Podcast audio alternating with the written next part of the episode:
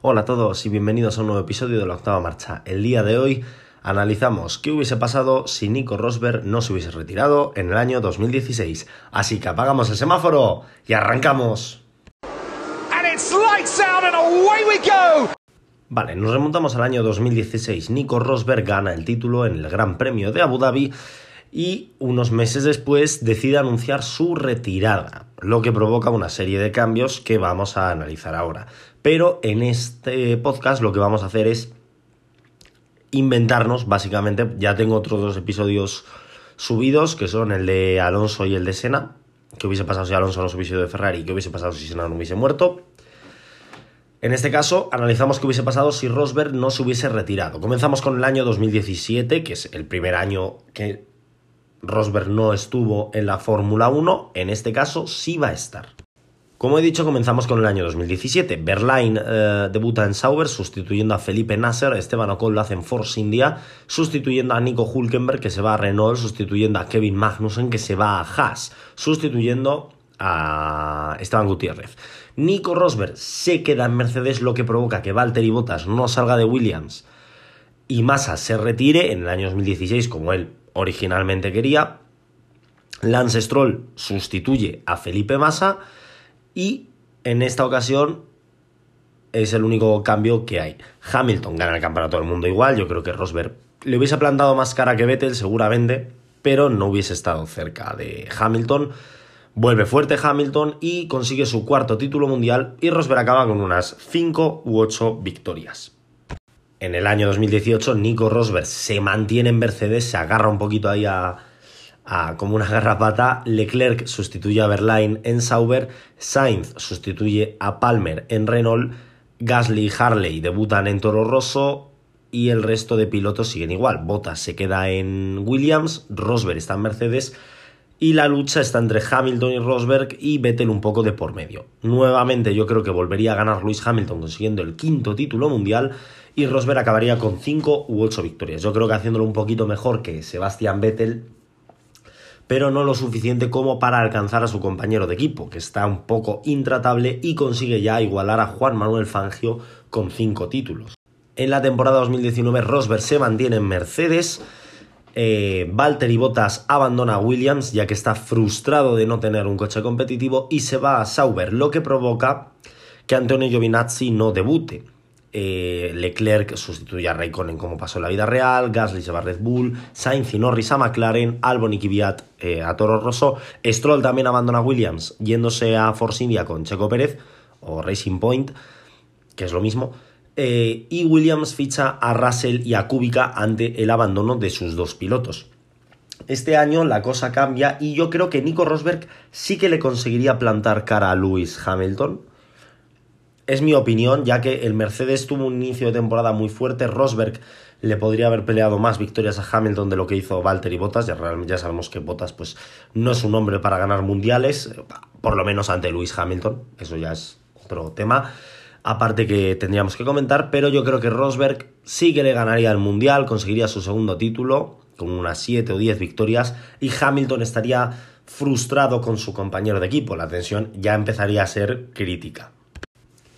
Llegamos al año 2020, la pandemia existe igual y el, no hay cambios, quitando los que ya hubo en la vida real, que Albon sube a, Red Bull, Gasly baja a Toro Rosso, Kvyat eh, está con él haciendo compañero, Renault sustituye a Hulkenberg por Ocon, Williams ficha a Latifi en vez de a Kubica, pero el resto sigue igual. En esta ocasión es Lewis Hamilton el que consigue su sexto título mundial superando a Nico Rosberg, que acaba con unas 5 o 7 victorias nuevamente. Esto ya provoca que las tensiones sean muy altas y Mercedes decide poner situación, poner un poco de tierra de por medio entre ambos pilotos. Y llegamos a 2021. Eh, Mercedes, bueno, Rosberg se va de Mercedes, no vamos a decir, yo creo que tampoco le echarían, yo creo que sería un poco mutuo acuerdo y Mercedes se queda con una vacante que es ocupada por George Russell en vez de Valtteri Bottas. Esto deja un sitio libre en Williams que en vez de que no existió en la vida real y lo ocupa Alexander Albon al quedarse sin sitio en Red Bull. Por Checo Pérez, Vettel se va a Racing Point Y el hueco en Ferrari no lo ocupa Carlos Sainz, que se queda en McLaren, sino que lo ocupa Nico Rosberg. Rosberg ve una oportunidad en Ferrari y se marcha a Ferrari haciendo dupla con Charles Leclerc. Daniel Ricciardo se ve sustituido por Fernando Alonso en Renault y se marcha a Sauber en busca de, bueno, pues intentar conseguir un asiento, lo que provoca que Kimi Raikkonen no, no corra la temporada 2021 y se retire un año antes de lo que ha pasado.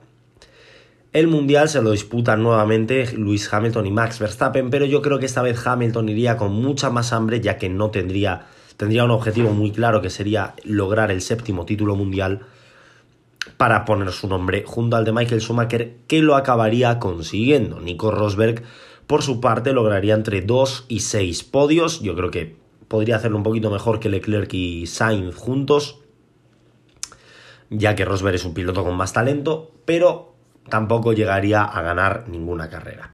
Y llegamos a este año 2022. Nico Rosberg decide retirarse tras un año frustrante con Ferrari en el que esperaba tener lucha por victorias al menos y se ve frustrado, decide con dos títulos mundiales retirarse, dejando un hueco libre en Ferrari que ocupa no Carlos Sainz, sino Daniel Ricciardo, lo que mantiene a Sainz en McLaren.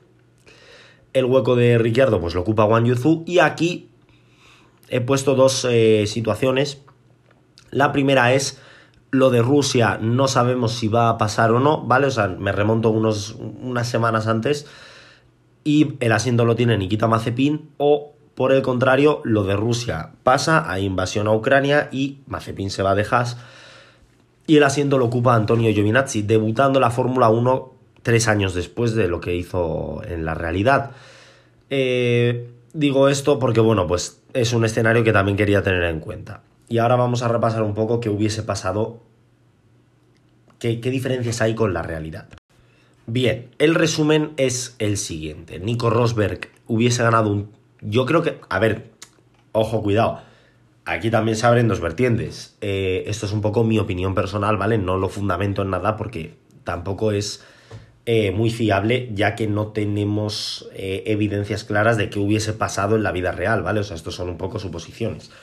Yo creo que Nico Rosberg se retiraría con un mundial más, ganando en 2016 y 2019.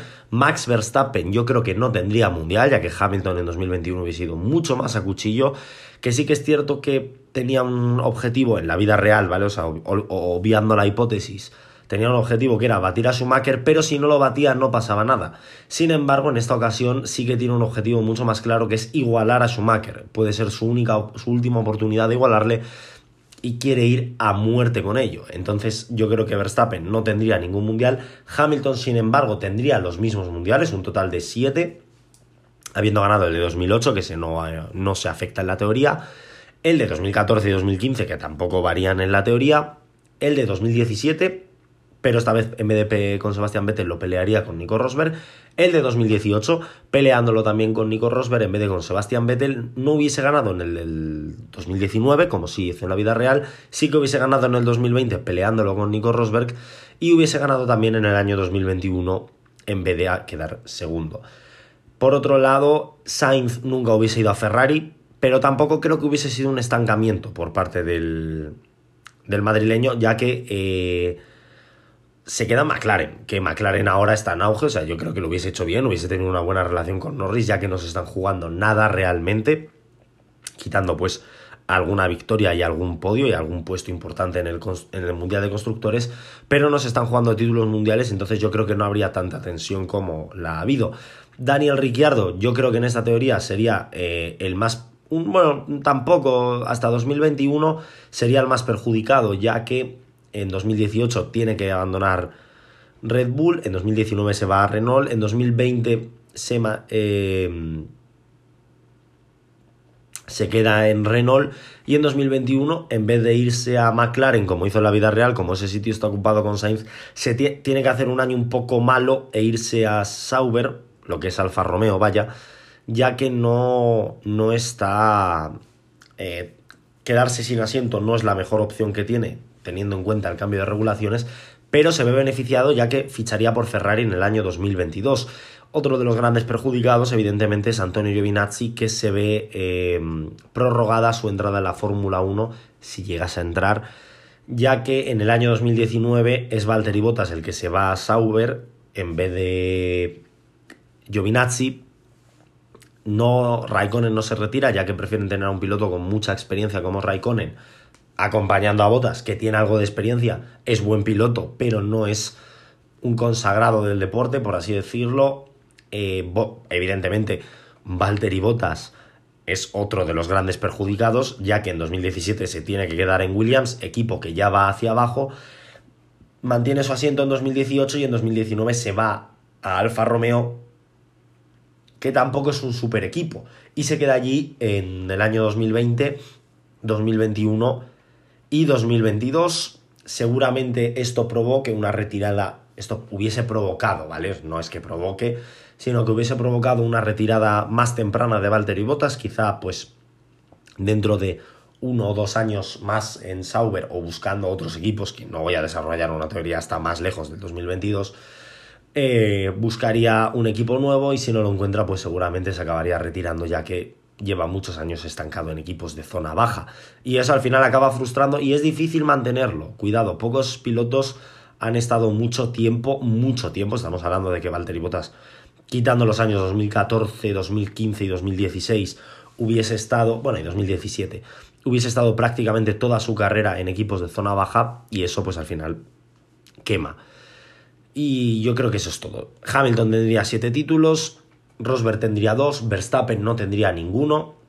Rosberg contaría con muchísimas más victorias, muchísimas más poles, muchísimos más podios. Yo creo que el Hamilton sí que hubiese llegado a esas barreras de las 100 poles y las 100 victorias. Por otro lado, tampoco cambia demasiado. Eh, ahora voy a hacer una aclaración de por qué este episodio dura bastante menos que los otros. Bien, es cierto que este episodio, en comparación a los otros, eh, ha durado bastante menos, ya que el de Alonso me duró unos 20 minutos y el de Senna también. ¿Qué pasa? Que Rosberg realmente tampoco provoca tanto tanta escabechina en el tema de cambios como lo hizo, por ejemplo, Fernando Alonso. Ya solo Fernando Alonso en, su, en la primera temporada que decimos que se queda en Ferrari, es decir, 2015, provoca que Vettel se quede en Red Bull, lo que provoca que mm, Kvyat se quede en Toro Rosso, que provoca que Sainz no debute. Ya solo con eso y que Magnussen mantenga el asiento en McLaren, ya solo con eso eh, ha provocado más cambios que Rosberg, porque realmente lo único que afecta, entre comillas, ¿vale? O sea, entendedme. En cuanto a movimientos se refiere, lo único que afecta a Rosberg es a Valtteri Bottas, ya que en 2017, pues Bottas sube a, a Mercedes eh, en vez de estar en, en Williams y Rosberg se marcha de la Fórmula 1 también, pues, ¿qué hubiese cambiado? Poco más, Felipe Massa se hubiese retirado, en vez de aguantar un año más. Pero realmente cambios de pilotos no hay muchos. Eh, porque, por ejemplo, Hulkenberg se sigue yendo. Que Rosberg se quede o no en Mercedes no afecta a Hulkenberg, no afecta pues, eh, a Berline, no afecta a Gasly, no afecta a ningún piloto prácticamente tampoco afecta a Magnussen, por ejemplo, no afecta a Ocon. Eh, de hecho, aquí eh, lo tengo ahora mismo abierto en Wikipedia. Anuncia, más así que anuncia su retirada. Pero tras el fichaje de Botas, eh, lo recontrata Williams. Entonces, lo único que afecta realmente es a Botas, a Rosberg, evidentemente, y a. Y a Massa. El resto es todo igual. Por eso ha durado un poquito menos, aunque entre el resumen y esto se me va a ir a los 17 minutos. Pero bueno, por eso quería comentarlo. Y por mi parte, poco más. Espero que os haya gustado esta pequeña teoría de qué hubiese pasado si Nico Rosberg no se hubiese retirado en el año 2017. Y no tengo nada más que añadir. Nos vemos el próximo viernes con un episodio que me hace especial ilusión, ya que lo preparé hace mucho tiempo. Y es un episodio un poco sorpresa. Es especial, no tiene mucho que ver con, lo, con nada realmente es una idea que se me ocurrió que ya contaré en el episodio. Además va a ir acompañado de un post en Instagram que estoy preparando ya. Así que eso, no tengo nada más que añadir y nos vemos el viernes en el próximo episodio. Hasta la próxima.